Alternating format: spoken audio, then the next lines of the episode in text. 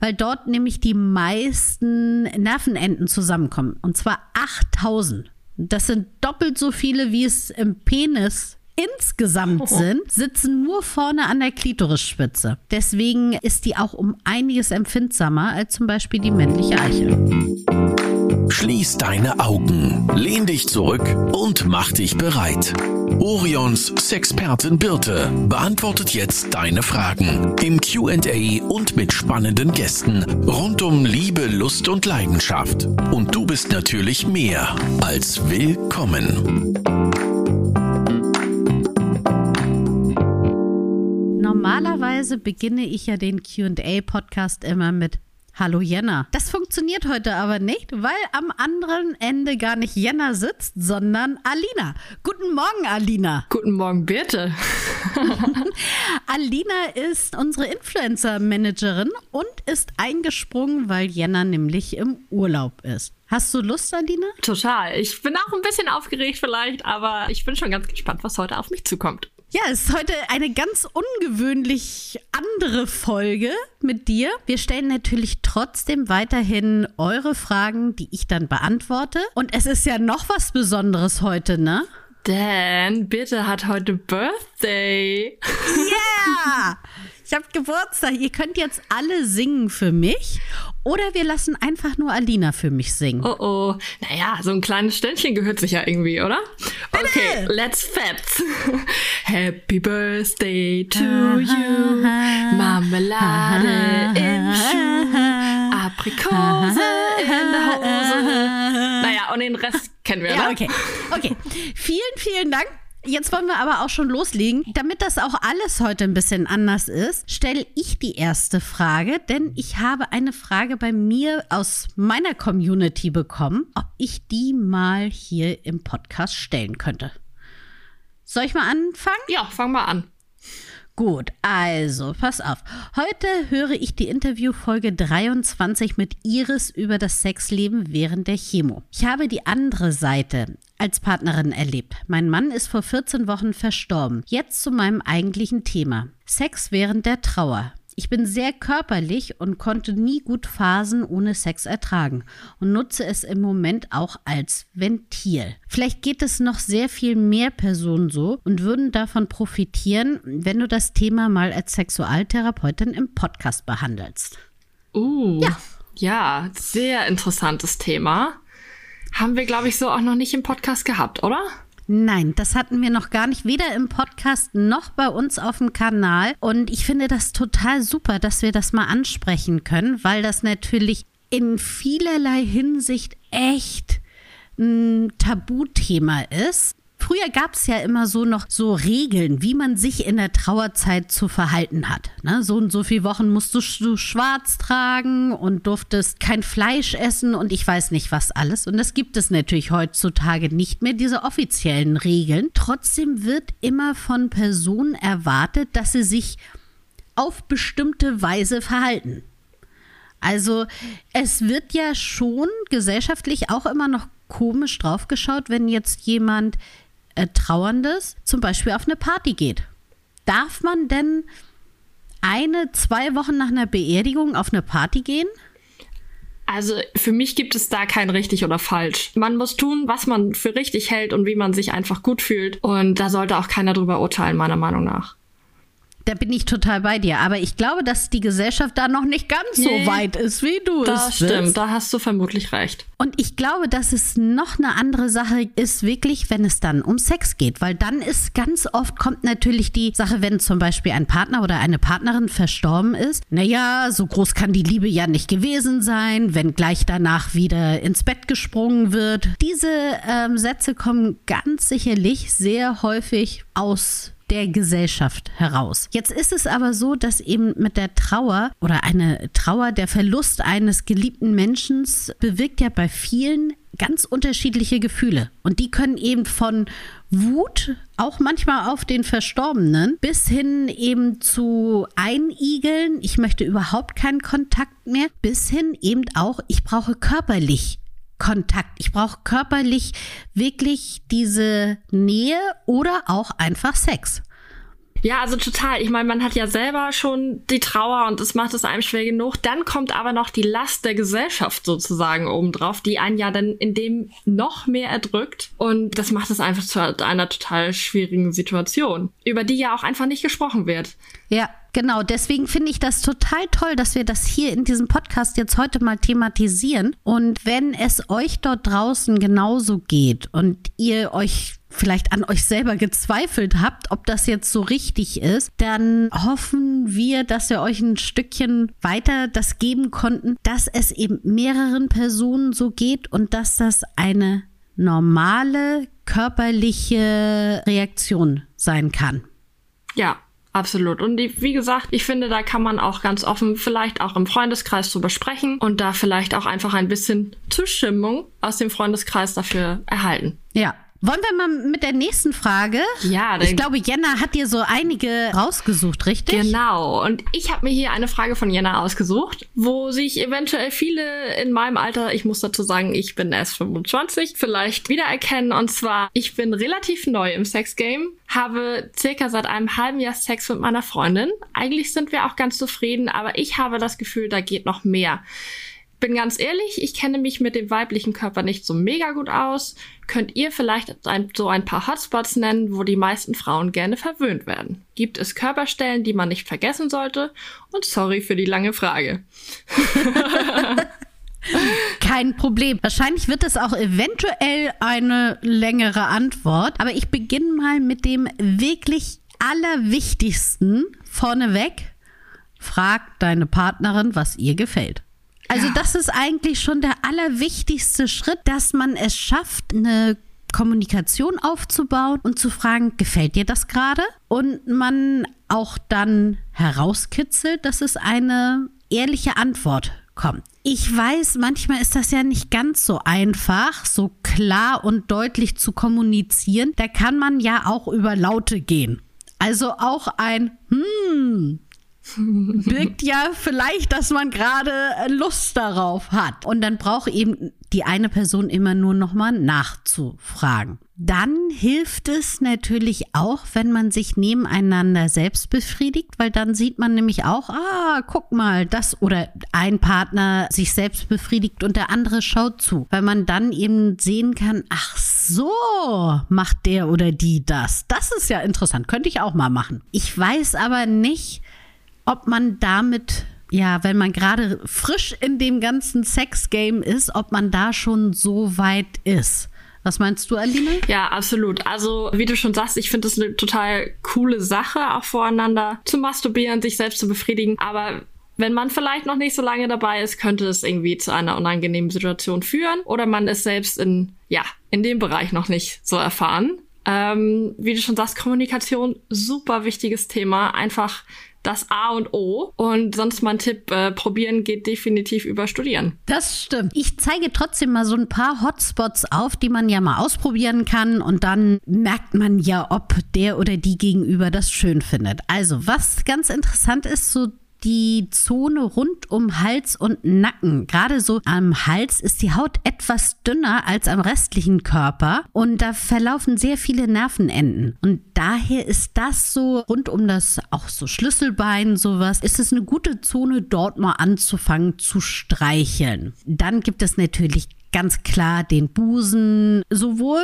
bei Männern als auch bei Frauen ist das eine sehr erogene Zone. Da hat man natürlich alles von Brustwarzen, Vorhof, die Brustwarze selber, dann an der Seite der Brust. Also da kann man viele Sachen ausprobieren. Da kann man mit der Zunge was ausprobieren, da kann man mit den Fingern ausprobieren, da kann man vielleicht äh, länger streicheln, da kann man auch mal einen Vibrator dran halten. Da sind wirklich viele Möglichkeiten gegeben. Und dann haben wir natürlich auch noch sowas wie die Innenseite der Arme und der Handgelenke. Auch dort ist die Haut sehr dünn und dadurch sehr sensibel. Da vielleicht mit ein paar Küssen anfangen ist schon mal eine gute Sache. Und dann darf man natürlich nicht alles rund um die Klitorisspitze vergessen. Weil das ist natürlich diesen Bereich, sind die Möglichkeiten sehr weitläufig und da kann man sehr viel machen. Also angefangen, dass man eben an der Klitorisspitze vielleicht nicht gleich direkt stimuliert, sondern eben so rechts und links ein bisschen massiert oder eben auch die Vulvalippen auch die können mal eine Massage gebrauchen oder auch mal Streicheleinheiten. Das kann auch sich wirklich mal nur darum gehen, schön mit viel Massageöl, so dass das auch alles nicht so eine stumpfe Angelegenheit wird. Fällt dir noch was ein, was ich vergessen habe? Ja, also der Po ist auch immer ein gutes Thema. Stimmt. Mhm. Ja. Ja, genau. Und manche mögen ja bekanntlich es auch an den Füßen. Ist vielleicht Geschmackssache, aber. Du bist da auch nicht so, ne? Nicht unbedingt, nee. Also mein Problem ist ja, dass ich extrem kitzelig ja, an den Füßen bin. Deswegen, auch. ich kann das auch nicht richtig gut. Ich kann es ähm, einfach nicht genießen. Nee, das ist bei mir leider genauso. Äh, natürlich laufen da extrem viele Nervenenden zusammen und das ist wirklich eine Sache, die viele zu Recht natürlich aufregend finden, zu stimulieren oder auch dort stimuliert zu werden. Man kann es, wenn jemand nur so ein kleines bisschen kitzlig ist, kann man das übertönen, indem man eben auch viel Massageöl nimmt und das eher streichelnderweise, also eher in Richtung Massage geht. Aber Fußpflege ist für mich die Hölle, ja.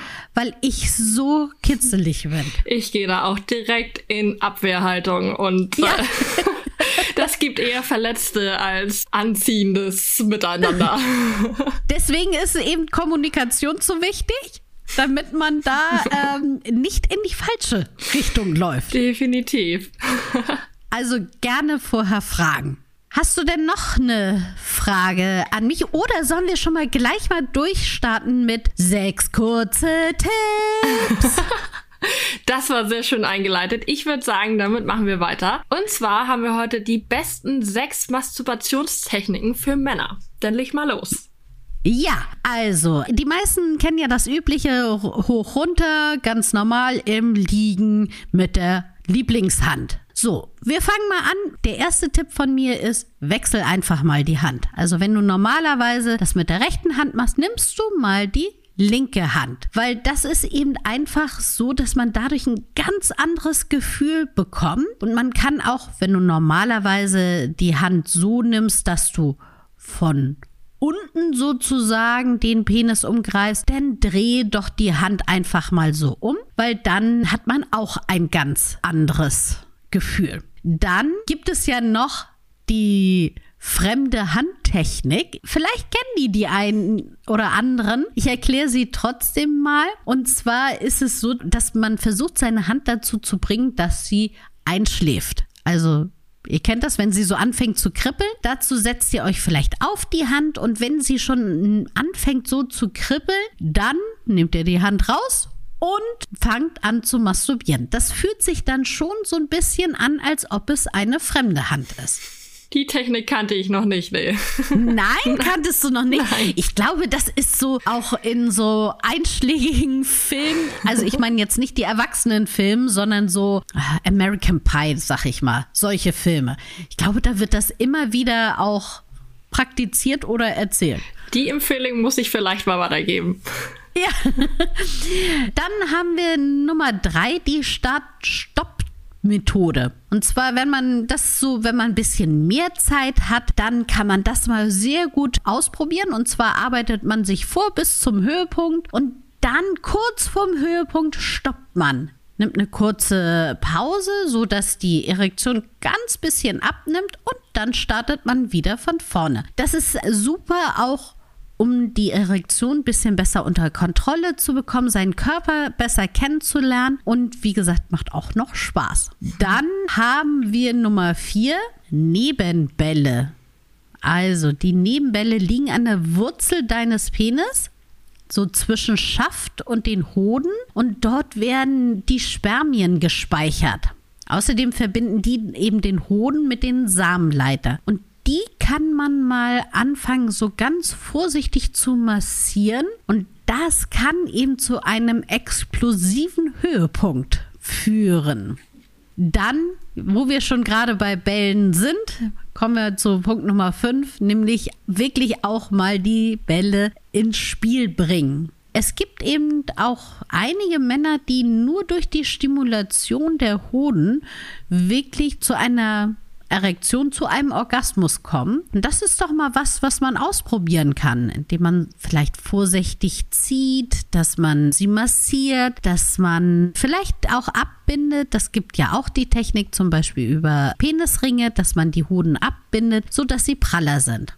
Und wo wir jetzt schon bei Ringen sind und damit kommen wir zum Spielzeug. Punkt Nummer 6 sind nämlich Toys. Da ist alles Mögliche gegeben an Masturbatoren, an Eichel, Reizern, an auch normale Vibratoren, die man, wie gesagt, an die Hoden setzt. Ein Vibropenisring, den man andersherum ransetzt, sodass er trotzdem um den Penis ist, um eben ein intensiveres Gefühl zu geben, aber auf der anderen Seite eben auch die Hoden stimuliert. Also probiert euch da wirklich mal aus. Das gibt nochmal so einen extra Kick. Sehr cool. Ja. Ja, ich habe dabei auch ziemlich viel gelernt, muss ich sagen. Äh, vieles war mir noch nicht so bekannt. Naja, du bist ja seit wann bist du jetzt bei Orion? Seit, seit einem Jahr, ne? Nicht genau einem Jahr, ja. Ja, ne? Ich hatte jetzt übrigens Fünfjähriges. Hm.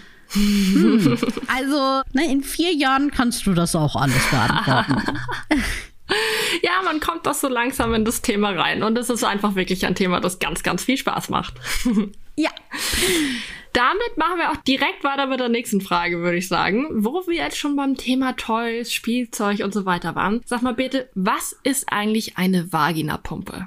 Ja, also ich glaube, dass einige schon was davon gehört haben, aber die wenigsten können sich wirklich konkret etwas darunter vorstellen. Man kann sich das vorstellen ähnlich wie so eine Penispumpe, also mit Unterdruck wird eben die Durchblutung gefördert. In dem Fall die Vulvalippen. Also eine Vaginapumpe setzt man, ist eigentlich ein falscher Ausdruck. Es müsste eigentlich eher Vulvapumpe heißen, weil die viel größer ist und die wird eben über den gesamten Bereich Klitorisspitze, Vulvalippen draufgesetzt. Dann wird ein Vakuum erzeugt durch so eine Pumpe und das lässt eben gerade die Vulvalippen anschwellen. Das ist zum einen so, dass das viele Personen sehr erregend finden, wenn die Vulvalippen sehr prall sind und eben angeschwollen sind. Zum anderen ist es aber auch so, dass es eine ganz besondere klitorale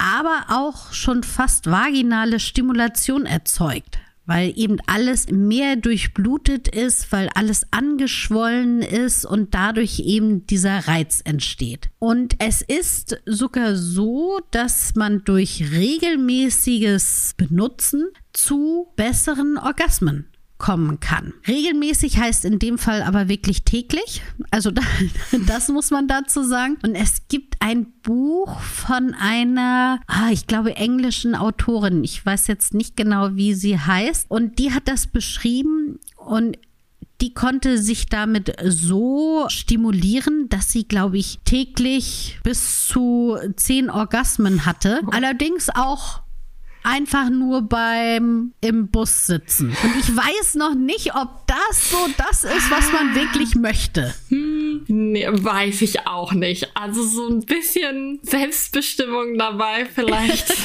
ist gar nicht so Ja, wäre genau, wäre gar nicht so schlecht. Aber man sieht eben daran, wie interessant dieses Thema Vaginapumpe eigentlich ist. Also, dass du von außen diese Stimulation der Schwellkörper, die ja die Klitoris, also ist ja nicht nur die kleine Spitze, sondern die geht ja auch noch weiter in den Körper rein und die kann man eben auch von außen durch dieses Vakuum stimulieren. So ähnlich wie es ja auch bei einer Penispumpe ist. Total spannend auch. Ich meine, ich habe sie jetzt schon öfter bei uns im Shop gesehen, aber vielleicht auch nicht das Teil, an das man sich so als erstes mal rantraut.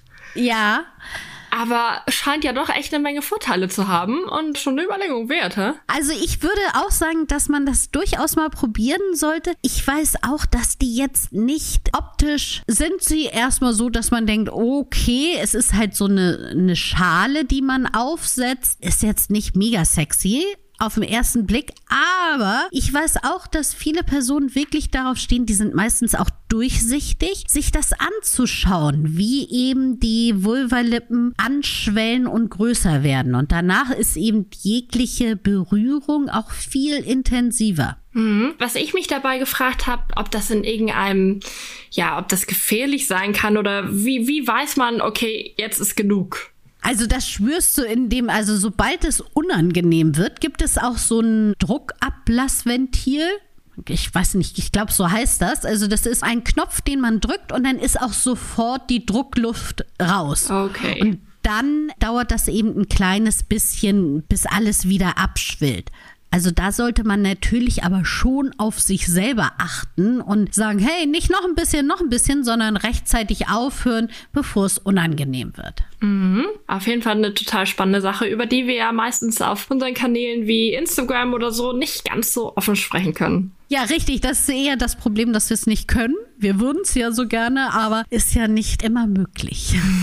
Wo wir jetzt schon beim weiblichen Lustorgan waren, habe ich hier jetzt auch noch eine weitere Frage dazu. Und zwar lautet die Frage, ihr habt letztens bei euch in der Instagram-Story gesagt, dass die Klitoris 12 Zentimeter lang sein kann. Wie kann das sein?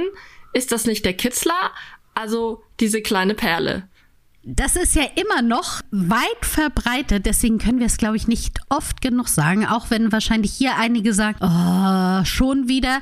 Hört bitte gerne zu und verbreitet diese Aufklärungsarbeit. Also, die Klitoris an sich ist eben nicht nur die kleine Perle, sondern sie ragt noch weit in den Körper rein und kann dann bis zu 12 Zentimeter sein. Also man muss sich das vorstellen, die ist wie so ein Art V. Vorne liegt eben die Spitze auf dem kleinen Ende und dann gibt es jeweils auf jeder Seite zwei Arme mit Schwellkörpern und Nervenenden und Muskeln, die sich halt um die Harnröhre und auch um die Vagina herum schlingen. Und deswegen ist es eben so, dass man einfacher meistens kommt, indem man die Klitorisspitze stimuliert, weil dort nämlich die meisten Nervenenden zusammenkommen. Und zwar 8000. Das sind doppelt so viele, wie es im Penis insgesamt oh. sind, sitzen nur vorne an der Klitorisspitze. Deswegen ist die auch um einiges empfindsamer als zum Beispiel die männliche Eichel.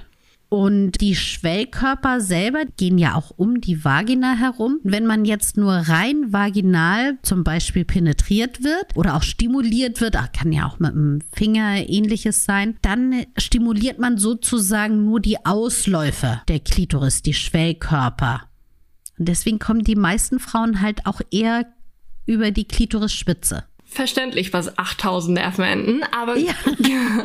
generell Klitoris einfach ein super spannendes Thema, weil meiner Meinung nach auch noch total viel Unwissenheit darüber herrscht. Ich für meinen Teil habe so eine kleine Klitoriskette, die ich manchmal umhab und wenn ich damit in die Öffentlichkeit gehe und sowohl Männer als auch Frauen frage, sag mal, äh, kennt ihr eigentlich, was ich hier um den Hals hab? Ja, herrscht einfach total viel Unwissenheit und die meisten wissen gar nicht, was es darstellen soll. Also ein bisschen Anatomie in dem Sinne vielleicht gar nicht schlecht. Allerdings, vor allen Dingen, was ich so spannend finde, wirklich die Klitoris ist das einzige Organ, sowohl bei Männern als auch bei Frauen, was ausschließlich für die Lust da ist. Für nichts anderes ist ja. es da. Also es ist nur dafür da, dass wir Spaß haben. Und das finde ich ist doch eigentlich ziemlich cool. Ziemlich nennenswert auch, meiner Meinung nach. Ja.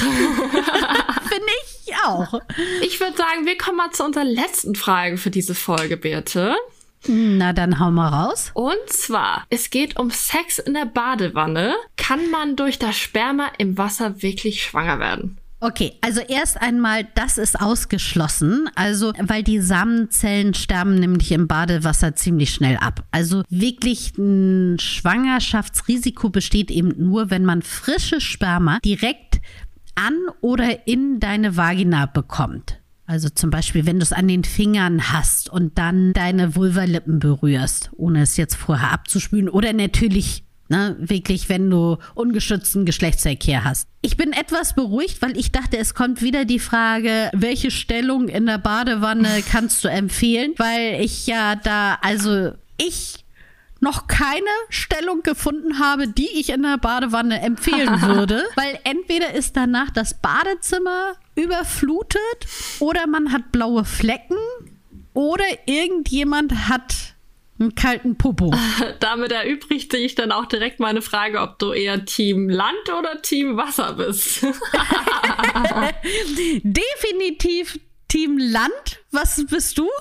Auch. Also ich finde, alles, was im Wasser stattfindet, macht es nur noch komplizierter. ja, das ist auch richtig. Wobei, also auch an Land, wenn ich jetzt so zum Beispiel an ein Auto sitze oder sowas oh, denke. Auch nicht meins, nee. ist jetzt auch nicht so. Also für, ich glaube, das ist immer so eine Sache, wenn man wirklich, wenn die Situation das hergibt, man richtig heiß ist und wenn einem das dann egal ja. ist. Ja. Dann ist es wirklich auch, dann sind auch Autositze total super. Aber äh, wenn man eher in Richtung regelmäßigen, eher geplanteren Sex geht, dann sucht man sich ja, bequemere Stellen ich meistens bin da aus. Vermutlich auch eher der gemütliche Typ, obwohl manchmal in Hotelzimmern, wenn dann die große Regenwasserdusche, ah, da überkommt es mich dann in Gedanken manchmal, aber es bleibt dann doch meistens trocken. Ja, es ist eben auch, also ich ganz ehrlich, in meinem Alter denkt man ja schon ans Verletzungsrisiko und sagt sich, ach komm, so ein Bandscheibenvorfall, hm, vielleicht genau lieber richtig. nicht. Das lassen wir mal. Alina, ich bedanke mich recht herzlich, dass du heute eingesprungen bist. Ja, sehr, es hat sehr mir sehr viel Spaß gebracht. Ich hoffe dir auch. Ja, sehr. Und ihr alle da draußen könnt ja mal, also zum einen könnt ihr uns auch eure Fragen natürlich an podcast.orion schreiben oder einfach auf unserem Instagram-Account uns eine Privatnachricht schicken. Und ihr könnt natürlich auch gerne erzählen, ob euch die Folge auch mit Alina gefallen hat und ob ich auch mal andere Gäste, Gästinnen aus unserer Firma für das nächste QA einladen soll. Und dann gehe ich jetzt ins Geburtstagswochenende. Ja. Und wir sehen uns Montag in aller Frische wieder das im Büro. Tun wir. Ich freue mich. Bis dann. Bis dann. Tschüss. Das war Willkommen, dein Orion-Podcast mit Sexpertin Birte. Du willst nächste Woche wiederkommen? Dann abonniere uns gerne auf der Podcast-Plattform deiner Wahl.